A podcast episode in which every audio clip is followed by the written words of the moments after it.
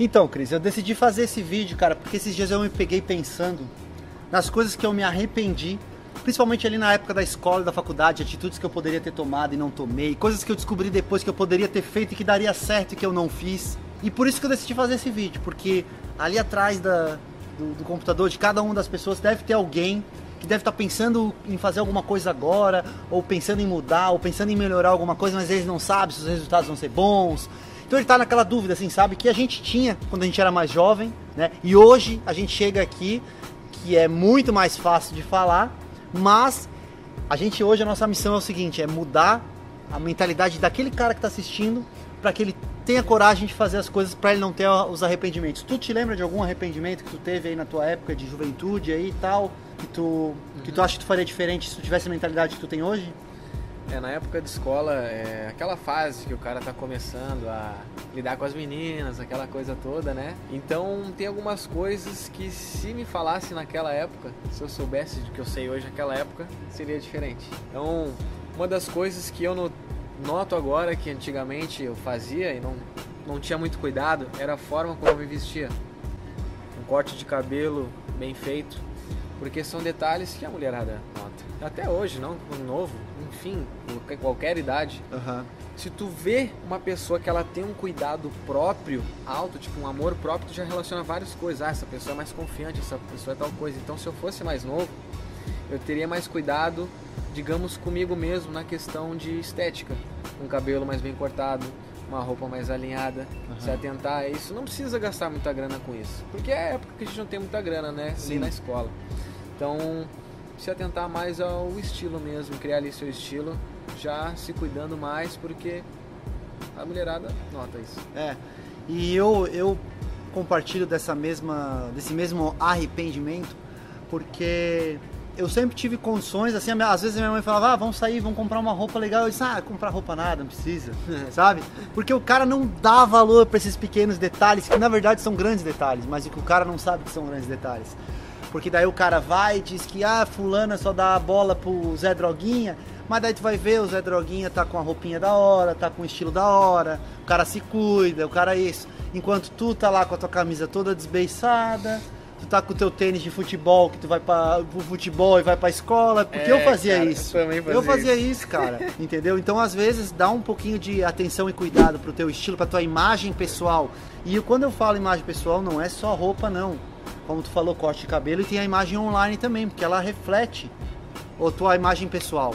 Então, se tu não tiver uma preocupação em né, cuidar do teu, do teu Instagram, do teu Facebook, aí vai ter gente que vai dizer, ah, mas isso aí não tem nada a ver. Não tem nada a ver, cara. Como que não tem nada a ver? Se a tua rede social é uma vitrine de como tu é, se tu não cuidar dela, cara, tu, tu vai estar tá passando é. uma imagem de uma pessoa que não cuida, do, do, então não faz. Então não tenha redes sociais, é. tu não quer cuidar Quando dela. Tu conhece uma menina, tu não vai lá ver o Instagram dela? É. Pra então... ver um pouquinho como é que ela é, aí tu vai ver, ah, é uma guria que só fuma, fuma, fuma. Tu vai gostar de alguém assim?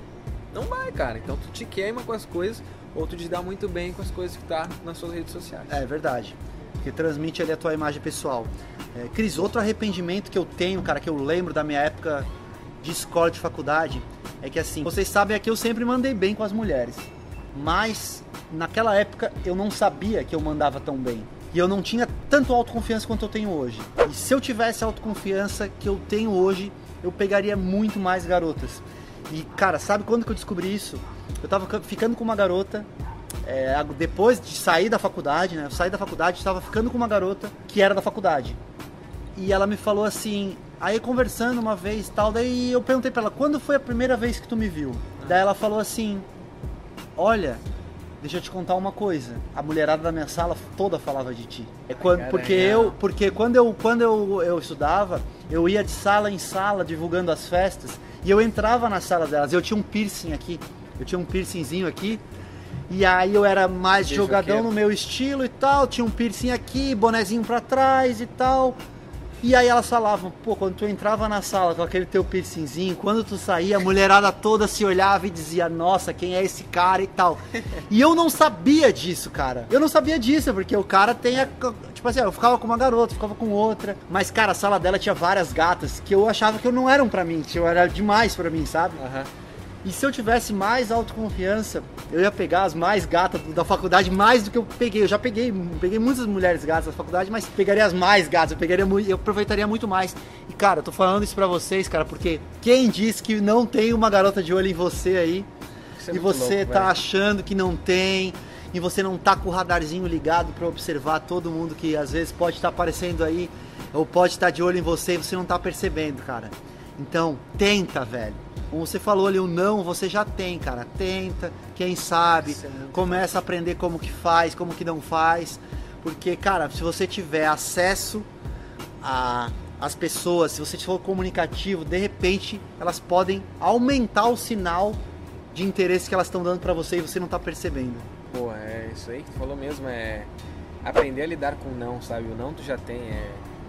Isso daí, se eu soubesse antes também, é tipo, não querer ser o dono do futuro, sabe? Tipo, ah, cara, eu quero chegar naquela garota, mas, ah, tenho medo se vai dar certo, tenho medo.